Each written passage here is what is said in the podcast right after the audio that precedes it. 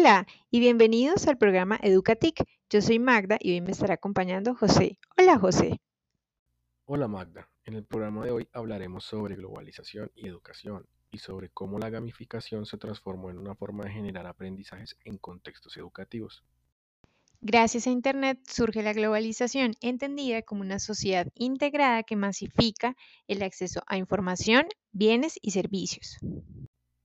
En la globalización la comunicación es instantánea, se eliminan las barreras entre los seres humanos y se acercan las culturas, surgiendo ciudadanos que reconocen las prácticas y creencias de su territorio, pero que asumen una perspectiva pluricultural que enriquece su interpretación de la realidad. En la sociedad globalizada todos están conectados, por lo que un cambio en un contexto determinado afecta a todos los seres humanos, como sucedió con la pandemia de COVID-19.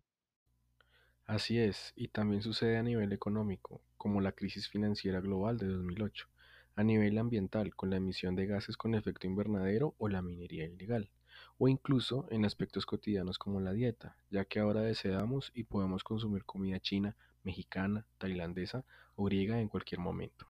Y la educación no es ajena al fenómeno de la globalización. Esta ha producido cambios en qué se enseña, cómo se enseña y para qué se enseña. Antes, las instituciones educativas se enfocaban en transmitir el conocimiento, pero como la información está disponible y es gratuita, ahora es necesario enseñar a producir o a aplicar este conocimiento. Los docentes o profesores han dejado de ser los custodios del conocimiento y ahora deben acompañar a sus estudiantes para que estos puedan desarrollar autonomía, curiosidad y la motivación necesaria para continuar aprendiendo a lo largo de la vida y dar respuestas pertinentes a los problemas del contexto teniendo en cuenta estándares y avances globales. Para lograr esto, el estudiante debe asumir un rol activo y el profesor debe brindar una retroalimentación formativa que permita desarrollar niveles de pensamiento superiores. El ciudadano globalizado ideal ya no es aquel que cumple, obedece y da respuestas correctas a viejos problemas conocidos. La educación actual requiere formar hombres y mujeres que estén dispuestos a pensar, a asumir riesgos, a equivocarse, a proponer ideas creativas e innovar colaborando con personas de distintas disciplinas. Es cierto, no sería posible concebir un mundo globalizado sin la aparición de las tecnologías de la información y la comunicación TIC. Son las TIC las que permiten el acceso a la información y la comunicación entre los seres humanos. Sin embargo, como hay enormes cantidades de información disponible provenientes de diferentes fuentes y cuyas intenciones son desconocidas, ahora es necesario que la educación desarrolle en los estudiantes competencias para buscar, seleccionar, analizar, valorar y comunicar información. Eso significa que el ciudadano de la aldea global debe estar en capacidad no solo de consumir información, sino de producir conocimientos a partir de esta, lo cual permitirá el tránsito desde la sociedad de la información hacia la sociedad del conocimiento. Espera un momento. ¿Qué diferencia a la sociedad de la información de la sociedad del conocimiento? Mira, Magda, la sociedad de la información indica que en la actualidad la producción y comunicación de la información por medio de las TIC y los entornos digitales se han convertido en una actividad económica que es fuente de riqueza y poder lo cual fomenta las innovaciones tecnológicas, mientras que la sociedad del conocimiento enfatiza en que el acceso a la información propicia transformaciones sociales, culturales, económicas, políticas y educativas que son aceleradas y repercuten sobre el desarrollo de todos los sectores sociales. Esto implica que para vincularse a las sociedades de la información y del conocimiento, las personas necesitan tener acceso a Internet y a dispositivos electrónicos. Sí, de hecho, una de las problemáticas actuales, sobre todo en los países en desarrollo, es la brecha digital. ¿Sabes a qué hace referencia esto? Sí, la brecha digital es la desigualdad en el acceso a Internet, las TIC y los dispositivos digitales. Exactamente. De hecho, en 2011 la ONU declaró el acceso a Internet como un derecho humano, ya que éste promueve el desarrollo de los individuos y de las sociedades. Sin embargo, por sí solo, el acceso a Internet no es suficiente, ya que también surgen problemas debido al desconocimiento sobre el uso de las TIC. ¿A qué te refieres? Al hecho de que mucha gente tiene acceso, pero no sabe usarlo de la mejor manera para informarse, aprender, resolver problemas de la vida diaria o ser más eficiente en su estudio o trabajo. Claro, esto explica por qué es necesario desarrollar competencias digitales. Por supuesto, no es posible construir conocimiento si no se cuentan con habilidades para utilizar las herramientas digitales y para seleccionar y procesar la información proveniente de diferentes fuentes. Sí, ahora la información está disponible y además contamos con los medios para acceder a ella y procesarla. ¿Cuál debe ser entonces la función de la escuela y la universidad? Es decir, ¿qué debemos enseñar ahora? En efecto, este es un aspecto importante, ya que la educación se debe centrar en desarrollar competencias para transformar y producir conocimientos a partir de la información disponible. Es decir, ya no es importante memorizar conceptos y teorías, sino desarrollar un pensamiento crítico para poder evaluarlos y aplicarlos en la solución de problemas propios de los contextos.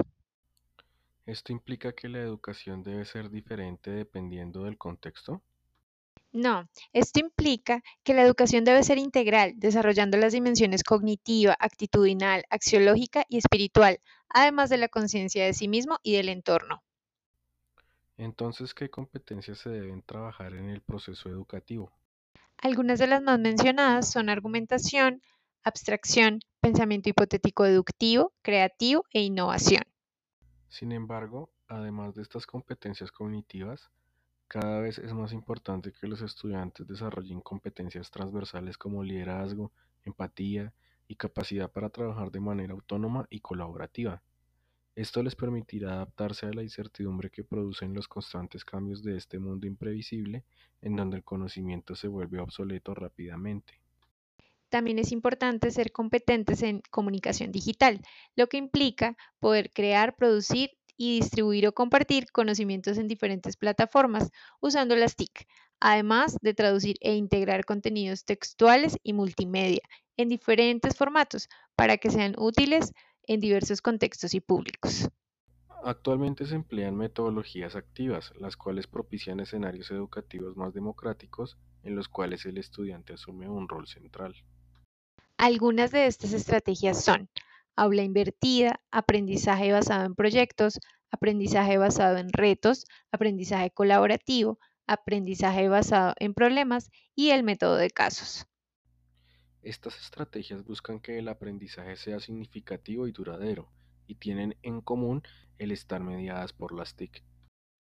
Otras ventajas de estas estrategias son que promueven la equidad y la inclusión, ya que facilitan el acceso educativo a personas que por actividades laborales o su lugar de residencia no pueden asistir frecuentemente a las instituciones educativas, como la modalidad virtual o a distancia.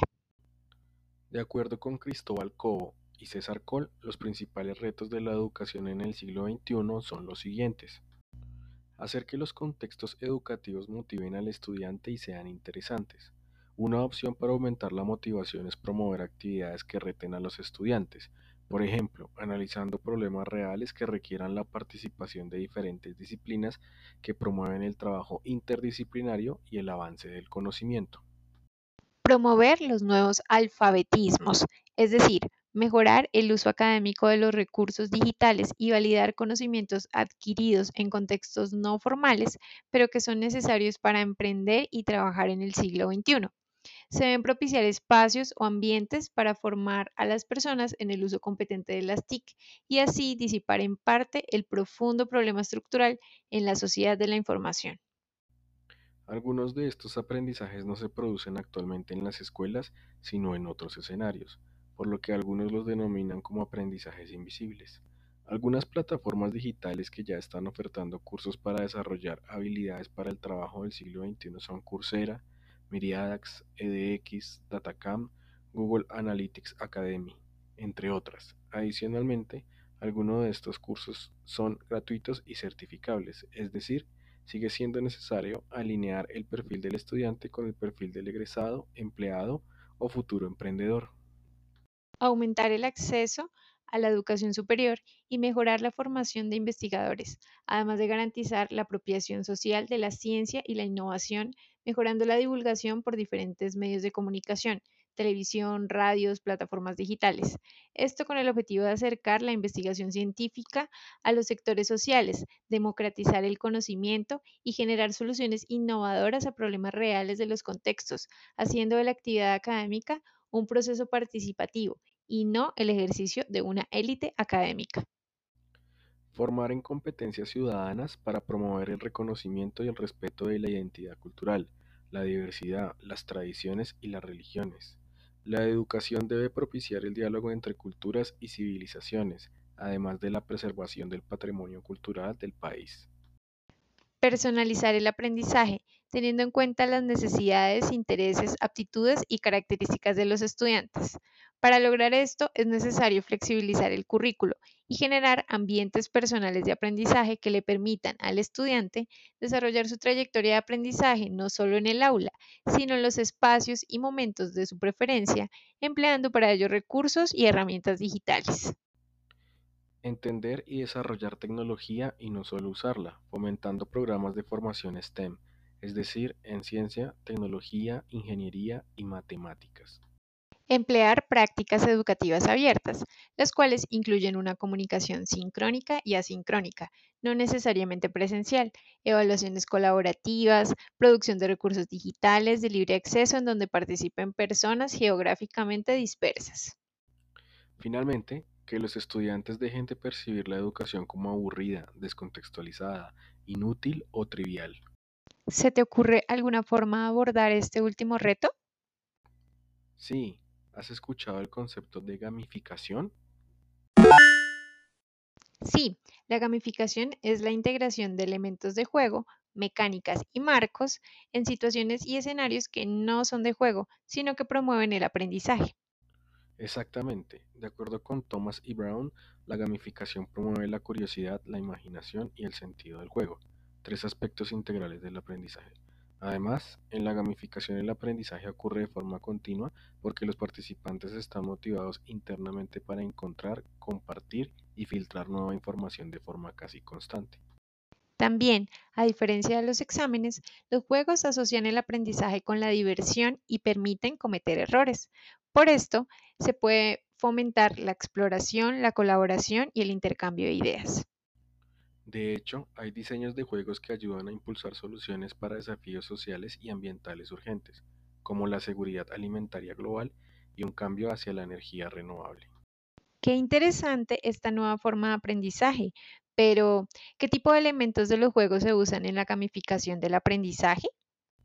De acuerdo con diversas investigaciones, se incluyen aspectos como puntos, niveles, tablas de clasificación, desafíos, insignias, barras de progreso, comentarios inmediatos, elementos de interacción y colaboración entre compañeros, premios, recompensas en el juego, contenidos desbloqueables, personalización de personajes, narración de historias, etapas, elementos visuales, metas y motivación entre compañeros, así como el marcador.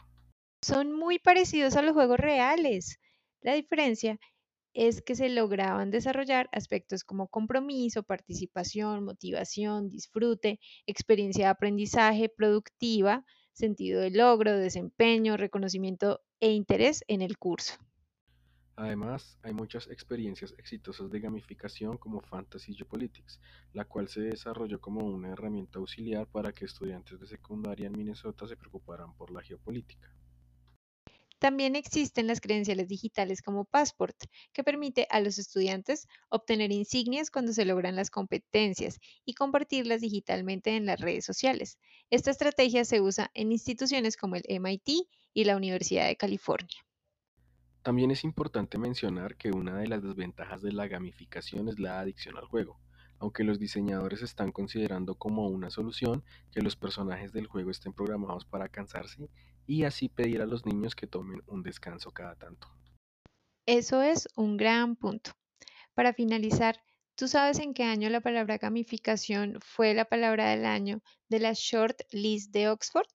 Las opciones de respuesta son A 2009, B 2020, C 2015 y D 2011. No tengo idea, así que me voy con la C, 2015.